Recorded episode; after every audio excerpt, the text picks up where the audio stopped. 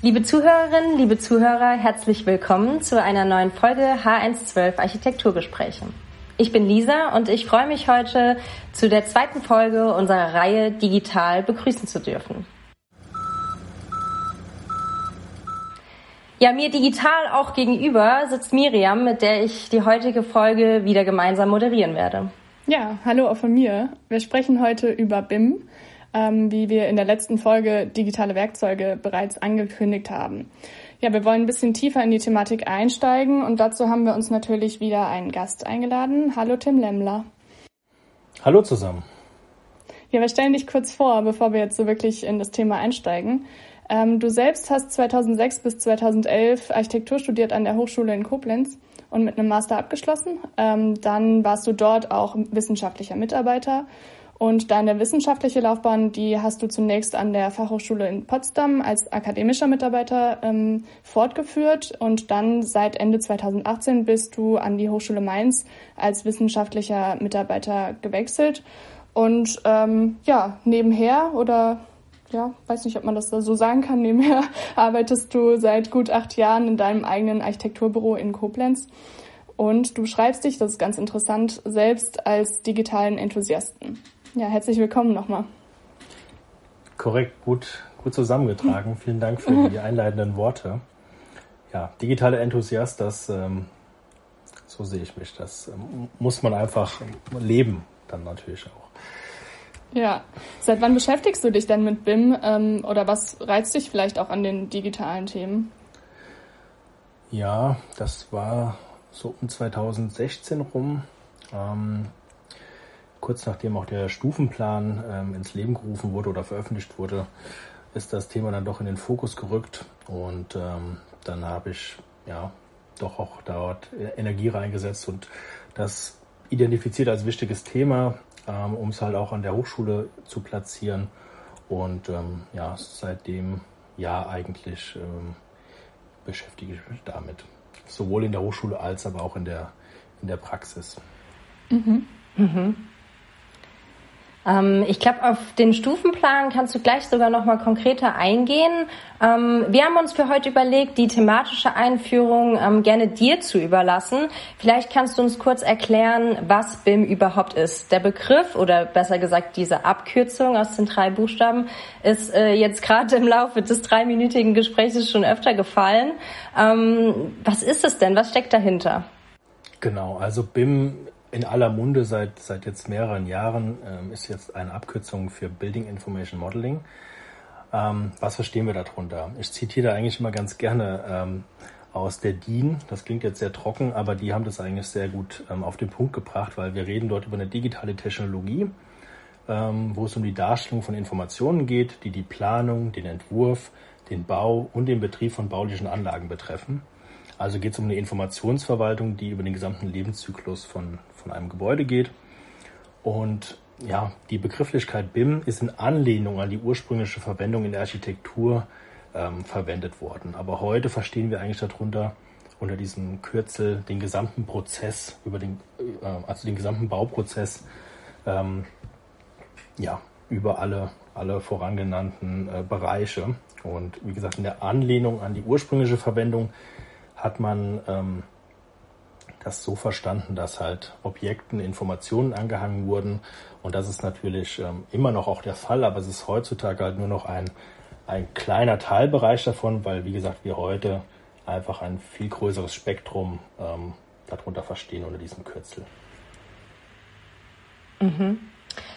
Ähm, Objekten werden Informationen angehangen. Was verstehe ich darunter genau? Ist BIM jetzt ein Programm oder also was steckt dahinter genauer? Wir können ähm, ja mittlerweile nicht nur noch 2D-Pläne, wie wir das vielleicht kennen, oder auch noch mit der Hand äh, und der Rasierklinge äh, Tusche gezeichnet haben. ähm, können wir mittlerweile unsere Objekte, unsere Bauvorhaben auch dreidimensional darstellen. Und das heißt, wir haben dreidimensionale Körper, Geometrie, ähm, die dargestellt wird im Raum.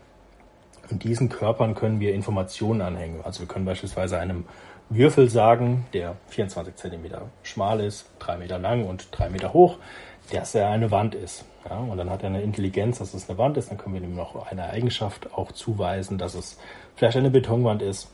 Und so können wir das, äh, diese Geometrie, die es gibt, einfach auch mit Informationen anreichern. Wir kennen das vielleicht ähm, auch schon aus einem 2D-Plan. Mit einer Schraffur hat man dann dargestellt, dass es jetzt ähm, eine Betonwand beispielsweise ist. Und das kann man natürlich auch über ein ganz normales Attribut diesem, dieser Geometrie zuweisen. Mhm. Aber BIM ist jetzt nicht als eigenes Programm zu verstehen, sondern eher ähm, als eine Integration in ein CAD-Programm beispielsweise. Das gilt vielleicht so nochmal zu klären für jemand, der sich gar nicht auskennt. Ja, wir reden eigentlich immer über eine Methode. Ja. Es gibt ganz viele Programme, die eben diese Methode unterstützen oder die, wo man Teilbereiche damit bearbeiten kann. Ähm, aber es ist keine Software. Ne? Das ist so ein war so ein erstes Aufkommen, wo man gesagt hat, es gibt jetzt eine BIM-Software, aber es gibt ganz verschiedene Softwareprodukte, die auch ganz verschiedene Teile in diesem gesamten Prozess abbilden können.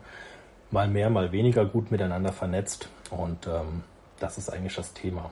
Jetzt habe ich gerade Vernetzung gesagt. Das ist ja auch das, worum es geht, wenn wir über, über Digitalisierung sprechen, dass wir verschiedene Einzelsysteme, die vielleicht auch schon erfolgreich funktionieren, einfach miteinander vernetzen wollen, um dort ähm, einfach einen besseren Datenfluss und Informationsfluss zu bekommen. Mhm. Wie können wir uns das in der Praxis denn vorstellen? Also wir als Architektinnen und Architekten, wir zeichnen etwas, wir geben dem Bauteil vielleicht Informationen, so wie das ja auch gerade schon benannt wurde. Ähm, und wer hat denn mit BIM noch zu tun? Also ja. Ja, das sind eigentlich alle am Bau Beteiligte. Ne? Also wir reden über Architekten, Fachplaner, die Tragwerkplaner, TGA-Planer, Vermesser, die Bauherrenvertreter, Facility Management und natürlich auch Handwerker haben dort ja ihren Anteil dran an diesem Prozess. Mhm. Das ist natürlich alles noch am Entstehen und jetzt hat noch nicht jeder der genannten äh, gleich viel an diesem Prozess ähm, mitzuwirken. Aber das ist eine Entwicklung und alle die werden am Ende, wenn wir das dann erfolgreich äh, implementiert haben, sich daran beteiligen und dort auch Nutznießer natürlich davon sein, von den Vorteilen, die mhm. da mit einhergehen. Also Lisa und ich haben uns im Vorfeld gerade noch ein bisschen über BIM unterhalten gehabt, weil wir selbst auch gesagt haben, wow, eigentlich ist es verrückt, man spricht immer davon, aber man weiß gar nicht so ganz genau, was es ist. Kann man sich jetzt irgendwie vorstellen, dass das ein Modell ist, ein 3D-Modell, was in irgendeiner Cloud sitzt und jeder der Beteiligten hat darauf dann Zugriff? Oder arbeitet jeder eigentlich an einem eigenen Modell und die Informationen werden nur gesammelt? Ähm, ja, wie, wie läuft das? Ja, auch eine gute Frage. Ähm, also es arbeiten nicht alle an demselben Modell. Das ähm, hat verschiedene Gründe. Zum einen natürlich auch das Urheberrecht. Ja. Wer ist jetzt der Urheber, wenn alle an demselben Modell gearbeitet haben? Das ist dann da auch schon wieder ein bisschen kritisch zu bewerten, wenn verschiedene, ich sage das mal, Tragwerkplaner, ähm, TGA-Planer Architekt an einem Modell arbeiten, wer haftet nachher für das Ergebnis, was dort gerade produziert wird.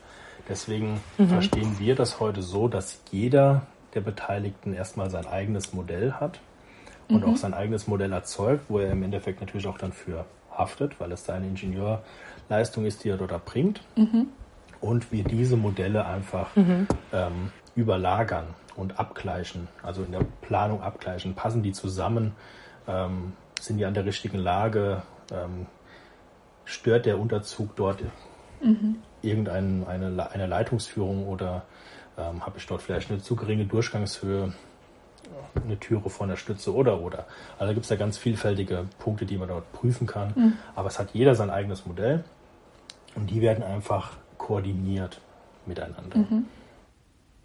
Das heißt also, der Architekt oder die Architektin erstellt ein Modell von dem Gebäude, erstmal so grundsätzlich. Der Tragwerksplaner plant vielleicht in der Zwischenzeit ähm, das Tragwerk, ein erstes statisches Konzept. Ähm, und der HLS-Planer, der macht noch die Leitungsführung von der Lüftung. Ähm, und jetzt legen wir das alles übereinander und dann können wir sehen, ob das alles zusammenpasst. So funktioniert genau. das dann. Im Grunde äh, ja. Natürlich, ähm, wenn wir als Architekten ein Modell erstellen, ist das so ein bisschen der, der Bereich, in dem die anderen Planer sich äh, tummeln. Das heißt, wir geben schon ein Modell an die Hand, was sozusagen die geometrische Referenz für deren Planung dann darstellt.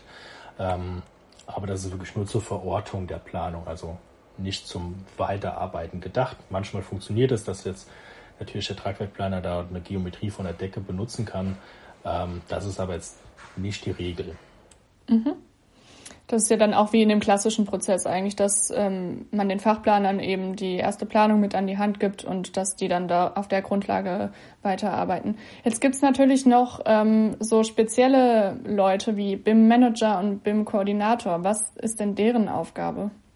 Also im gesamten Prozess sind ähm, verschiedene Beteiligte ähm, zu finden. Wir finden einmal den BIM-Manager, den BIM-Koordinator, dann gibt es noch den BIM-Gesamtkoordinator, den BIM-Autor und in manchen Normen wird auch noch der BIM-Nutzer ähm, aufgeführt. Wir haben aktuell noch nicht die ähm, komplett einheitliche Bezeichnung für diese gesamten Rollenbilder. Da gibt es schon noch ein paar Unterschiede. Ähm, mhm. Das sind jetzt aber erstmal so die klassischen, die aktuell schon ja, benannt werden. Ähm, der BIM-Gesamtkoordinator, das ist beispielsweise dem Rollenbild des Architekten, äh, könnte man das ganz gut vergleichen. Also jemand, der die Gesamtkoordination auch von allen Modellen übernimmt. Ähm, die Abstimmung zwischen der Architektur, dem Tragwerk, der Lüftungsmodelle, was auch immer. Und der BIM-Koordinator, der könnte beispielsweise jemand sein, der ähm, beim TGA-Planer verschiedene Fachmodelle, Heizung, Lüftung, Sanitär miteinander schon mal koordiniert, bevor die in den Gesamtprozess, in das Gesamtmodell eingepflegt werden. Genau. Der BIM-Manager, ähm, das ist so ein Rollenbild, da schalten sich so ein bisschen die Geister. Ähm, da gibt es das eine Lager, die sagen, das ist die klassische Arbeit eines Projektsteuerers. Ähm, andere sagen, das ist auch eine klassische Leistung des Architekten.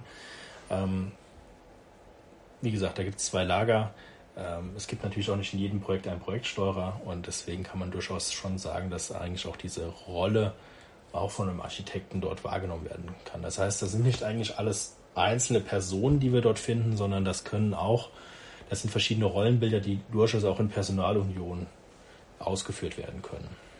Also vom Zeichen, mhm. vom, vom Modell erstellen bis zur Projektleitung ähm, in einem kleinen Büro, wie das bei uns jetzt auch der Fall ist, sind das alles dieselben Personen.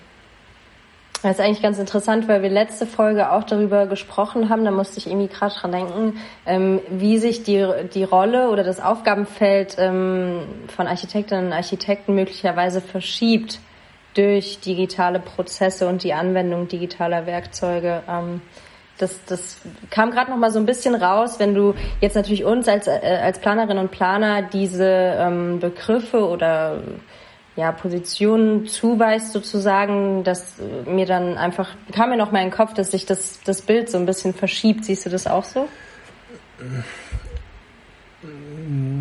Also das war keine faktische Aussage, dass ich das so sehe, sondern einfach, weil wir letzte Folge darüber gesprochen haben. Oder das hinterfragt haben, besser gesagt. Es verschieben sich immer wieder Bereiche, ja. Ähm, aber ich, es gibt auch Stimmen, die sagen, ja, ein Bauzeichner ähm, der Berufsstand, den brauchen wir nicht mehr, sehe ich nicht so. Also auch dieser Berufsstand hat durchaus seine Daseinsberechtigung, um sich an diesem Prozess zu beteiligen, ähm, um dort Modelle zu erstellen als BIM-Autor, also ähnlich wie es früher war, um halt die Pläne zu zeichnen. Ähm, also ich glaube, man muss sich halt in allen diesen Rollenbildern, die an dem Prozess beteiligt sind, ähm, klar sein, dass man einfach ähm, mit der Zeit gehen muss und sich auch neuen Aufgaben widmen muss. Und dann ähm, verschiebt sich das nicht so großartig, würde ich sagen. Mhm. Ich finde es auch gar nicht, es tut auch gar nicht so weh zu sagen, es verändert sich ein bisschen die Rolle, weil ähm, Dinge verändern sich eben im Laufe der Zeit und wir reden ja auch von Optimierungsprozessen. Wenn wir jetzt mal der Frage auf den Grund gehen, die wir vielleicht äh, zum, zum Schluss noch stellen werden, ähm, ähm, von daher ist es ja auch was Positives, wenn sich Sachen eben weiterentwickeln. So würde ich das jetzt mal zusammenfassen. Absolut. Bei ähm, positiv, ähm, positiven Aspekten komme ich auch gleich zur nächsten Frage. Und zwar, welche Vorteile sprechen denn für die Anwendung von BIM? Du hast eben schon von Vorteilen gesprochen. Ähm, was erhofft man sich denn konkret von der Nutzung? Also es ist sehr vielschichtig. Ich fange jetzt einfach mal mit so ein paar ganz einfachen Punkten an. Das geht erstmal darüber da, äh, dazu, dass wir ähm, asynchrone Planstände, Planunterlagen vermeiden. Ja, das hat man fast in jedem Projekt, wo ähm, die jetzt noch klassisch bearbeitet wurden, wo dann, ich sag mal, die Ansichten nicht mehr mit den Grundrissen übereinpassen oder da eine Zahl geändert wurde, die in den anderen Unterlagen noch, äh, ähm, noch nicht angepasst wurde. Also das vermeidet man dadurch oder man hat auf jeden mhm. Fall dann nur Vereinfachungen, um das früher zu erkennen. Dann haben wir natürlich auch eine leichtere Nachführung von Änderungen. Ne? Durch, dadurch, dass viele Dinge durch das 3D-Modell parametrisch aufgebaut sind, ähm, und die Planunterlagen, also die 2D-Pläne wie Ansichten, Schnitte und Grundrisse sich aus diesem 3D-Modell ableiten, ähm, hat man durch diese Parametrik immer aktuelle Pläne. Ja? Auch das ist äh, ein sehr, sehr großer Vorteil. Wir haben natürlich auch eine Kollisionskontrolle, gerade wenn wir dann jetzt äh, mit den Modellen von den anderen Fachplanern ähm, ins Geschäft gehen und, und schauen, passt das alles zusammen durch diese Planung haben wir ja auch ein leichteres Erkennen von Planungslücken. Auch das finden wir eigentlich in jedem Projekt, dass, dass man sich eine Ecke da noch nicht um, um jede Ecke gedacht, äh, Gedanken gemacht hat. Und ähm, man sieht es dann, ne? mit der Nase drauf gestoßen und kann dann halt das auch zu Ende planen, was halt auch der Job ist. Ne? Ähm, mhm. Wir haben eine visuelle Kontrolle ähm, von unserem Gebäude auch. Wir haben eine Plausibilisierung von von Ergebnissen, von Daten. Auch das ist ganz, ganz wichtig. Ähm, man kriegt viele Daten aus dem Computer und die müssen für einen plausibel sein, um dort auch ein gewisses Vertrauen reinzustecken. Auch das ähm, ist durch diese visuelle Kontrolle erstmal ein guter Punkt. Dann im Zusammenspiel mit anderen Planern haben wir einfach weniger Interpretationsspielraum. Ja?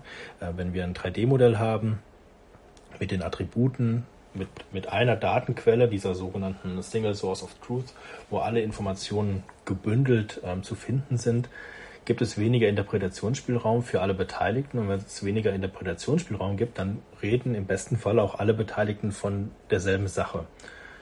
Ähm, genau. Dann haben wir dadurch, dass wir über Datenbanken natürlich an der Stelle reden, wo Informationen gespeichert werden, halt auch eine Nachvollziehbarkeit von Abstimmungen, die wir mit anderen Planungsabte äh, Planungsbeteiligten haben, ähm, da können wir auch noch, immer noch nach einem Jahr sehen, warum wurde die Stütze jetzt 30 Zentimeter verschoben. Das hat man mhm. heutzutage vielleicht per Telefon kurz geklärt. Da kann sich in sechs Wochen schon keiner mehr dran erinnern. Also auch das ist ein großer Vorteil. Und wir, also unser Verständnis ist eigentlich so, dass wir diese Methode als Assistenzsystem verstehen, um uns zu unterstützen, besser zu planen, besseres Ergebnis zu erzielen. Das, das mhm. wären so die Vorteile, würde ich sagen. Okay.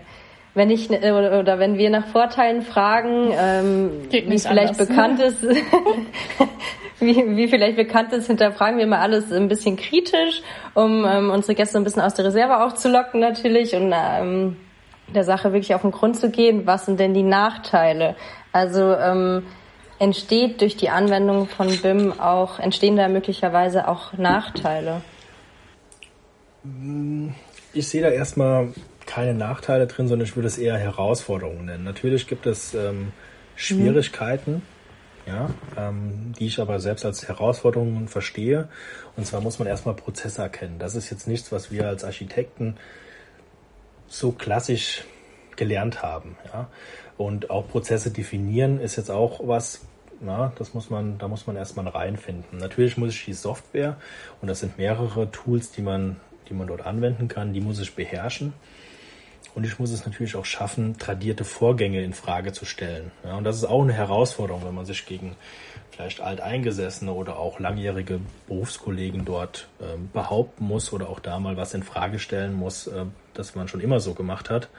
Ähm, wenn die Handwerker mit solchen Argumenten um die Ecke kommen, schimpfen wir immer, ne? das haben wir schon immer so gemacht, aber das findet man halt durchaus auch in, in unserer Zunft, dass, ähm, dass es ja, einfach tradierte Herangehensweisen gibt, die wenig in Frage gestellt werden. Ähm, es gibt mhm. natürlich schon ähm, so ein paar Themen, die geklärt werden müssen, die man auch als Nachteil verstehen kann. Ähm, ist zum Beispiel, wenn man nur phasenweise beauftragt ist im Planungsprozess und wir gewisse Leistungen, beispielsweise jetzt aus der Leistungsphase 5, vorverlagern müssen, um einfach sauberer zu planen und schon ein Modell zu erstellen. Das könnte, das könnte so ein Szenario sein. Ähm, nichtsdestotrotz kann man auch ohne Probleme ein, in der Leistungsphase 2 und 3 BIM-Modelle bauen, die sind natürlich dann weniger detailliert, wie man sich das in der Leistungsphase 5 vorstellt, zwangsläufig. Äh, das ist aber auch sowas, was sich viele erstmal falsch vorstellen. Die gehen immer davon aus, dass das dann eigentlich ein Werkplanungsmodell ist. Aber es gibt durchaus auch solide Modelle mit den Informationen, die in der Leistungsphase 2 und 3 erforderlich sind, ähm, die dort schon zu finden sind. Also je nachdem, was da dort gefordert ist, gibt es da zumindest Klärungsbedarf. Und wenn das nicht geklärt ist, dann kann es da zu einer Verlagerung von Aufwand kommen. Das könnte man schon als Nachteil ähm, verstehen. Was auch noch ein Punkt ist, der vielleicht negativ behaftet ist, ist, dass diese gesamte Thematik und Normierung in der Entwicklung ist. Also die Software entwickelt sich, die Normen sind noch nicht alle veröffentlicht oder noch nicht alle ähm, abgeglichen. Und das heißt, man hat da nicht die belastbaren ähm, Aussagen zu allen Fragen, wie das jetzt bei einer Abdichtungsnorm beispielsweise ist. Ja? Und ähm, dadurch, dass die Dinge einfach da noch im Fluss sind, ähm, stößt man auch hier und da auf Probleme. Irgendwie die Software kann das noch nicht oder über den Anwendungsfall hat sich noch niemand Gedanken gemacht. Das heißt, man muss ein Workaround äh, generieren. Und das natürlich auch nicht so ganz optimal. Aber das wird eigentlich von Jahr zu Jahr wird das besser. Und ähm, diese Probleme werden eigentlich im Laufe der Zeit automatisch ausgemerzt. Mhm. Ja, du bist eben schon so auf die Anwendung in frühen Leistungsphasen, Leistungsphase 2 und 3 zu sprechen gekommen. Ähm, das wäre tatsächlich auch so unser nächster Punkt gewesen. In welcher Planungsphase ähm, sollte BIM angewendet werden? Kann man da eine Empfehlung aussprechen oder ist es auch wieder projektabhängig, vielleicht sogar projektgrößenabhängig? Keine Ahnung. Ähm, weil was mir aufgefallen ist, so im Gesprächsverlauf, es sind sehr viele ähm, technische Aspekte gefallen. Ja, dann denke ich gleich natürlich an Ausführungsplanung. Ja, wenn ähm, ich denke jetzt in Leistungsphase 2 natürlich das alles schon vor, aber nicht so detailliert. Jetzt hast du aber gesagt, das ist durchaus möglich, ein nicht so detailliertes Modell zu erstellen. Also kann man schon sagen, dass man das von Beginn an nutzen kann? Absolut, ja. Ähm, das soll auf jeden Fall das Ziel sein, dass man über alle Leistungsphasen hinweg so arbeitet. Ähm, wenn ich jetzt mich neu damit auseinandersetze, dann kann ich natürlich sagen, okay, ein Schritt nach dem anderen. Ja, man fängt vielleicht erstmal klein an mit einem kleinen Projekt, äh, wo man vielleicht erstmal Leistungsphase 2 und 3 versucht, das ordentlich zu modellieren. Auch dass die Pläne, die Ableitung, also wir möchten ja schöne Pläne machen, grafisch schöne Pläne machen. Und ähm, das ist auch unser Anspruch, also dass die Pläne, die bei, bei uns rausgehen aus dem 3D-Modell, immer noch gut aussehen, ja, also und nicht äh, irgendwie so mhm. technokratisch ähm, hässlich. Ähm, und auch das muss man erstmal schaffen. Ja, und dafür muss man das, die, die, Tools beherrschen. Und wenn man sich dort kleine, also wenn man jetzt neu anfängt, kleine Ziele setzt, ähm, die man dann einfach sukzessive weiterentwickelt in den weiteren Leistungsphasen. Aber das übergeordnete Ziel muss sein, es in allen Leistungsphasen durchgängig zu nutzen. Vielleicht noch Bedeutet das dann, sorry, red du erst fertig, äh, dann stelle ich meine Fragen danach. Ja, ich wollte sagen, vielleicht ein kleines ähm, Beispiel. Ähm, wir sind jetzt auch bei einem Projekt in der Leistungsphase 2 und dort haben wir halt auch ein entsprechendes Modell, ähm, wo wir auch schon schauen, wie sitzt das Ganze im Gelände. Wir haben dort ähm, ein Geländeaufmaß, ein digitales ähm, bekommen und können halt jetzt schon in der ganz, ganz frühen Phase schauen, wie wir dort möglichst wenig Erdaushub generieren, weil wir dort felsigen Untergrund haben, also sehr aufwendige Erdarbeiten generieren. Und ähm, das können wir ja im Vorentwurf schon berücksichtigen. Das ist jetzt nur ein kleiner Punkt, aber als Beispiel dient es vielleicht ganz gut. Mhm. Ähm, meine Frage bezog sich so ein bisschen auf den zeitlichen Aufwand. Ähm, ist es denn so, wenn ich jetzt früh mit BIM anfange, dass ich in der frühen Phase vielleicht auch mehr Zeit einplanen muss, weil ich eben ähm, Dinge füttern muss? Ich muss es ja nicht so detailliert füttern, wie man sich das vorstellt. Ja, also in der Leistungsphase 2 und 3 reichen ja ganz, ganz wenige Informationen und Attribute für Wände und Decken und was auch immer im Modell dann vorhanden ist. Ähm, natürlich brauche ich ein wenig mehr Zeit, ähm, als wenn ich nur, ich sage jetzt mal, vier Striche ähm, aufzeichne, um, um irgendwie einen Baukörper zu definieren. Ähm, aber das hat man relativ schnell wieder reingeholt. Also wir haben bei uns eigentlich die Erfahrung gemacht, dass alle am Anfang ein bisschen länger gebraucht haben, dort reinzufinden. Aber sobald sie es mal erfolgreich gemacht haben, wurde gesagt, wir machen es gar nicht mehr anders. Also das ist viel aufwendiger für uns, wenn wir es anders machen. Und ähm, das dauert zwar so ein, zwei Durchläufe, bis man an so einem Punkt ist, aber das ist halt mit allen Themen so. Ne? Beim Freiheitszeichen sieht mhm. auch die erste Zeichnung nicht perfekt aus. Mhm. Aber ich finde das eigentlich auch ganz interessant, weil du gemeint hast, dass ähm, ihr einen digitalen Vermesserplan bekommen habt und den eingelesen habt. Dann sieht man ja auch schon, dass BIM eigentlich auch schon Sachen sind, die man vielleicht gar nicht unbedingt als BIM verstehen würde, weil man sich vorstellt, okay, ich muss es eben mit Informationen füttern. Aber sobald ich zwei Modelle ineinander lege, dann ist es ja eigentlich dann auch schon BIM, oder? Das ist ein kleiner Teilbereich davon, ja. Kritische Stimmen behaupten jetzt aber auch, ähm, dass diese Präzision ja, also es ist ja schon eine Art von Präzision, ja, wie du eben gesagt hast, meine vier Striche, da steckt weniger Information dahinter, als wenn ich das jetzt schon in Leistungsphase 2 in ähm, BIM darstelle. Ähm, also dass diese Präzision missgedeutet werden kann oder ähm, ja irgendwie eine, eine Scheingenauigkeit entsteht ja, die wiederum dann folgend zum Nachteil, zum Nachteil werden kann. Also dass, dass die, die skizzenhafte, die skizzenhafte erste Idee oder die, die besteht wahrscheinlich trotzdem noch, aber dann geht's ja relativ schnell schon ins, äh, in die digitalen Prozesse rein. Ähm, was kannst du dazu sagen? Also bei uns gibt's auch die erste Skizze mit dem 6b oder irgendwie einem Filzstift äh, auf, aufgerissen auf, auf Skizzenpapier, die gibt's auch noch auch mehrfach. Mhm. Ähm, aber wir überprüfen das relativ schnell ähm, digital, ja, um halt Genauigkeit reinzubekommen. Ich meine, es ist bestimmt jedem schon mal so gegangen, man hat dann mit dem Filzstift gezeichnet und äh, dass die Abstände dann ähm, paar Möbel, Toilette und Strichstärke ist dann auf einmal doch irgendwie schon 40 Zentimeter. Und das ist dann, wenn man es dann aufgezeichnet hat, dann doch nicht gepasst hat. Ähm, das hat, glaube ich, jeder schon mal irgendwo erlebt. Ähm, und ähm, deswegen überprüfen wir relativ schnell diese Ideen, ob das überhaupt äh, weiter verfolgenswert ist, weil ich sag mal, das ist jetzt da an, an was zu klammern, was sich dann irgendwann herausstellt, dass es nicht funktioniert und dann nur der Idee will, das durchzuziehen, ist halt auch nicht so richtig zielführend. Ne? Also wir überprüfen die Idee und wenn, wenn das dann funktioniert, dann wird es weiterentwickelt oder halt einen Schritt zurückgegangen und eine neue oder die Idee wird abgewandelt oder, oder ähm, überarbeitet bis es dann, bis wir dann wissen, äh, wo hängt's denn überhaupt. Ne? Also man kriegt ja dann relativ gutes Feedback. Also auch da, wie ich eben gesagt habe, dieses Assistenzsystem.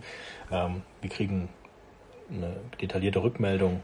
Passt das jetzt hier von der von den Abmessungen? Und wenn ich weiß, okay, das ist gar kein Problem in der Länge, sondern eigentlich nur in der Breite, dann kann ich ja auch mit meinem 6b weiter entwerfen und rumscribbeln. Ähm, aber ich weiß dann eigentlich schon, wo der Schmerzpunkt ist bei, bei meiner Skizze und ähm, so sollte man es eigentlich verstehen. Naja, solange der Switch noch äh, funktioniert, dass man dann auch wirklich nochmal, sage ich mal, die Maus beiseite schiebt und nochmal den Stift in die Hand nimmt, Hand nimmt, um eben ja die Gestaltungsfreiheit irgendwie nicht einzuschränken. Das ist ja immer so, was dann irgendwie der größte Kritikpunkt möglicherweise ist. Mhm. Ja. ja, diese Frage höre ich ja sehr, sehr häufig. Ja, ähm, also Klar, wir müssen sie auch stellen. haben wir dann haben wir dann nur noch Architektur aus dem aus dem Bauteilkatalog oder sowas? Ähm, das kann ich ganz klar verneinen für Leute, die auch ihrer Haltung äh, oder ihrer, ihrer, ihrem Selbstverständnis als Architekten auch gerecht werden. Ja? Also jemand, der ähm, mit BIM keine gute Architektur macht, hat auch vorher keine gute Architektur gemacht. Aber das ist ja nicht der Schuld, das, die Schuld von dem digitalen Modell oder der digitalen Methode, sondern ähm, ja einfach von der Person, die dafür verantwortlich ist. Und ähm, bei uns ist schon auch so, also wir entwerfen erstmal und bauen, überlegen uns danach, wie wir das modellieren können und bauen können und nutzen können für das Modell und nicht umgedreht. Also wir denken uns jetzt nicht, auch das ist jetzt einfach zu modellieren oder einfach zu, zu generieren, dann ist das unsere Architektur, sondern es muss genau Na, anders sein. Wo kommen wir denn dahin? ja, aber das, also nee, das ist, ist halt eine, eine Haltungsfrage und das ist ein ganz, ganz wichtiger Punkt, weil man kann es sich natürlich schon an gewissen Punkten einfach machen und dann so eine Baukastenarchitektur produzieren, ja. Ähm, aber da ist es halt eben umso wichtiger, dass halt unser Berufsstand als Architekten dort auch sich ähm, dieser, diesen Punkt bewusst ist und dort auch ähm, entsprechend Haltung zeigt. Ähm, ja, ich habe da jetzt mal so eine leicht zynische Frage vielleicht. Ähm, also vielleicht vorneweg ein Zitat von einem britischen Architekten von Cedric Price. Ähm, Technologie ist die Antwort, aber was war die Frage? Also es ist vielleicht so ein äh, Gesellschaftsding, dass wir Technologie irgendwie häufig als die Lösung sehen ähm, oder als die Antwort, aber manchmal auch gar nicht mehr so lösungsorientiert ähm, handeln und dass wir eigentlich gar nicht mehr wissen, wofür tun wir das alles. Ähm, man stellt sich da bei BIM ehrlicherweise manchmal schon auch die Frage, ähm, ist es überhaupt noch lösungsorientiert oder schaffen wir uns nicht eigentlich viel mehr Arbeit äh, mit BIM, ähm, die wir sonst auch irgendwie hätten, ähm, ja, wir hätten zwar die Arbeit auch reingesteckt, ähm, logischerweise, einfach weil wir andere Probleme dann lösen müssten, aber ähm, hilft uns BIM jetzt wirklich, Probleme zu lösen oder schafft es vielleicht nicht manchmal auch Probleme? Also von, von der Situation her ist halt mein Verständnis, dass ich das als Assistenzsystem verstehe, um den Menschen zu unterstützen. Deswegen ist für mich nicht die Technologie die Antwort, sondern der Mensch bleibt die Antwort und die, die Federführung an der Stelle. Und wir nutzen diese gesamten technologischen äh, Errungenschaften einfach nur als Unterstützung für uns. Ja? Mhm. Ähm, aber das ist, glaube ich, auch wieder eine Haltungsfrage an der Stelle. Ne? Ähm, ich glaube schon, dass ähm, es da vielleicht auch andere Vertreter gibt, die das äh, anders bewerten würden. Aber ähm, wenn wir schauen, einfach wie digitalisiert unsere Branche ist, da hinken wir meilenweit hinterher. Ja? Und ähm, jetzt darauf zu beharren, dass das der, der Weg ist, halte ich für sehr, sehr rückständig äh, von der Denkweise einfach. Ähm, und Veränderung ist ja nichts Schlechtes, hatten wir eben ja auch schon mal. Und so muss man es halt auch wahrnehmen. Das ist eine Veränderung. Und ähm, wenn man eben da nicht ähm, mit der Zeit geht und die, die Sachen, also die gerade aktuell sind oder, oder technologisch jetzt auch möglich sind, nutzt, ähm, hat man da irgendwann das Nachsehen. Ja, und das wird halt hier auch so sein. Ähm, und deswegen ist es auch mir so wichtig, dass die Architekten sich dort halt auch in dieser Rolle sehen, damit eben unser Berufsstand auch eine weitere Zukunft hat und da auch noch eine tragende Rolle im, im Bau- und Planungsprozess ähm, hat und wir dort wieder Kompetenzen in unserem Berufsbild zurückholen, ähm, die wir vielleicht in den letzten Jahrzehnten dort auch aufgegeben haben. Mhm. Und ähm, das wäre, das wäre schon so mein, mein Wunsch vom Verständnis dieser Technologie, äh, wie die einzusetzen ist. Mhm. Es ist dann praktisch wie, wenn sich jemand früher dagegen gesträubt hat, einen Computer zu verwenden oder das Internet zu verwenden und ähm, mittlerweile kennt man es eigentlich gar nicht mehr anders. Ähm, also wir stellen ganz gerne mal genau. so zynische Fragen auch, um da irgendwie noch äh, so deine Haltung vielleicht auch noch, äh, wir haben sie zwar schon sehr deutlich jetzt auch gehört, aber um die da irgendwie auch ein bisschen herausstellen zu können. Ähm, ja, und ich glaube, wir sind auch schon bei dem Punkt Zukunft angekommen. Ähm, du hast ja gesagt, dass das etwas ist, was wir jetzt für die Zukunft machen und dass wir noch in der Entwicklung sind. Ähm, wie siehst du das denn für die Zukunft? Ähm, denkst du, das wird sich jetzt halten oder wird es abgelöst werden vielleicht von was anderem? Also das wird, wird sich etablieren. Da führt aus meiner Sicht gar kein Weg dran vorbei. Wir hinken ja eh schon ähm, jetzt mal international gesehen dort ein wenig hinterher. Das hat auch seine Gründe, weil wir einfach auch eine gute Planungskultur äh, generell hier in, in Deutschland oder im, im europäischen Raum haben. Aber ähm, das wird kommen. Ja? Und ähm, davor braucht man nicht die Augen zu verschließen. Das ähm, ja, wird kommen. Alles klar. ja, ähm, nach jetzt ausreichend kritischen Fragen und der ähm, durchaus schlüssigen Argumentationskette, die du uns hier ähm, vorgewiesen hast, komme ich auf ähm, unsere vorletzte Frage oder den, den, letzten Themenbereich, wenn man so will. Und zwar ähm, hast du eben gesagt, dass ähm, die Antwort immer noch der Mensch ist. Also wir sind immer noch federführend als Planerinnen und Planer. Dafür muss man das aber ja auch beherrschen. Das hast du auch gesagt. Das Tool sozusagen. Man muss es auch anwenden können. So. Ähm, und da sind wir beim Thema BIM in der Lehre. Wie ist denn BIM in die Lehre aktuell integriert? Was steht uns da bevor? Ähm, und folgend, wie viel BIM-Kenntnisse muss ich als Absolventin oder Absolvent denn mitbringen, wenn ich in den Beruf starte? Ja, ich würde vielleicht mit der zweiten Frage zuerst beginnen. Ähm, also als Absolvent sollte man einfach einen sicheren Umgang mit einem CAD-System mitbringen, ja, modellbasiert. Mhm oder objektbasiert ähm, modellieren können. Das ist eigentlich schon, schon was, was man ähm, an die Absolventen erwarten kann. Ähm, ebenso sollte man natürlich ein gewisses Grundverständnis zur Fügung und Konstruktion haben. Das müssen wir als Architekten ja eh können. Aber das ist natürlich auch relevant, um die Dinge digital bauen zu oder modellieren zu können. Genauso wie halt auch ein Verständnis zum Bauablauf. Ja, also das sind natürlich jetzt ganz grundklassische Architektenkenntnisse, aber die sind auch wichtig dort für diese, für diese Anwendung. Genauso finde ich es wichtig, ähm, Grundverständnis für andere Planungsbeteiligte zu haben, also für Bauingenieure, für, für Tragwerkplaner, TGA-Planer, wer da alles ähm, sich tummelt, Vermesser. Die haben alle ihre Sicht auf ein Projekt und ähm, man kriegt es ja hier und da, äh, gibt es ja das klassische Architekten- und Bauingenieur-Bashing.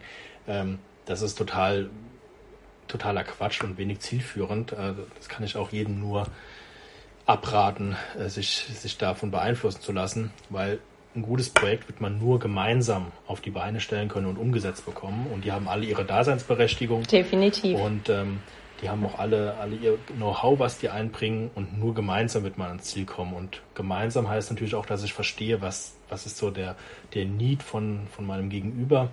Und auch das ist was, was, ähm, wo man zumindest mal nicht verschlossen sein sollte als Absolvent und äh, da offen, offen für sein. Mhm. Und natürlich halt auch ein entsprechendes Selbstverständnis für die Rolle als Architekt. Das wäre auch was Schönes, wenn das ein Absolvent mitbringt ähm, und die Verantwortung dort auch ähm, wahrzunehmen.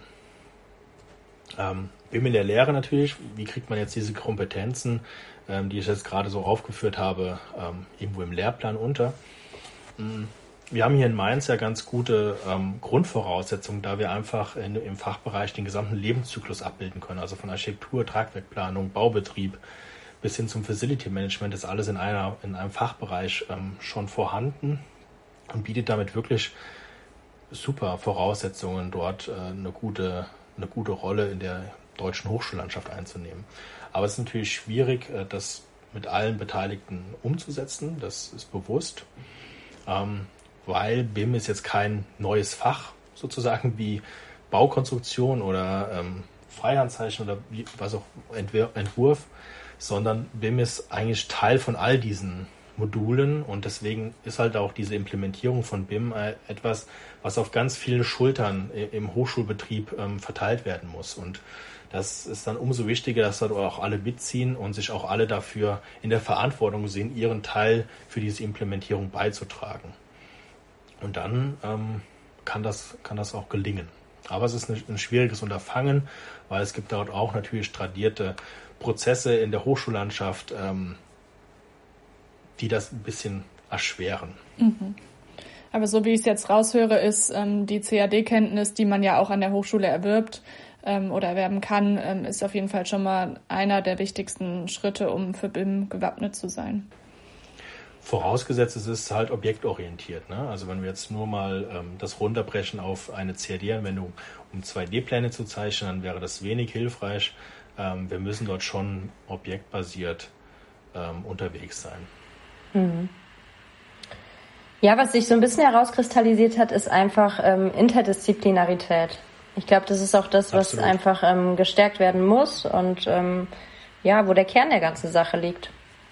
Das sehe ich auch einen ganz, ganz wichtigen Punkt, dass wir, dass wir die Studierenden ähm, der einzelnen Fachdisziplinen frühestmöglich zusammenbringen müssen oder und auch öfters, nicht nur einmal im Studium, um eben auch diese Sensibilisierung für die andere Sichtweise auf, auf so Themen äh, frühestmöglich ähm, ja, zu erlangen. Mhm.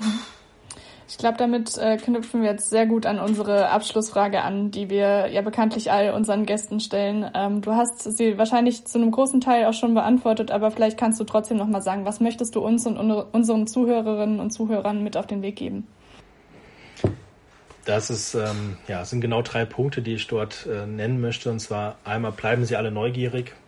Das ist ganz wichtig. Beteiligen Sie sich aktiv am digitalen Planungsprozess. Auch das ist, ist eine Chance für, für uns alle und zeigen Sie einfach Haltung, auch wenn Widerstände auf Sie zukommen als Architekten. Sehr schön. Vielen Dank für diese schönen Schlussworte, Tim. Ja. Und danke, dass du bei uns warst. Ja, vielen Dank. Sehr gerne. Danke für die Einladung.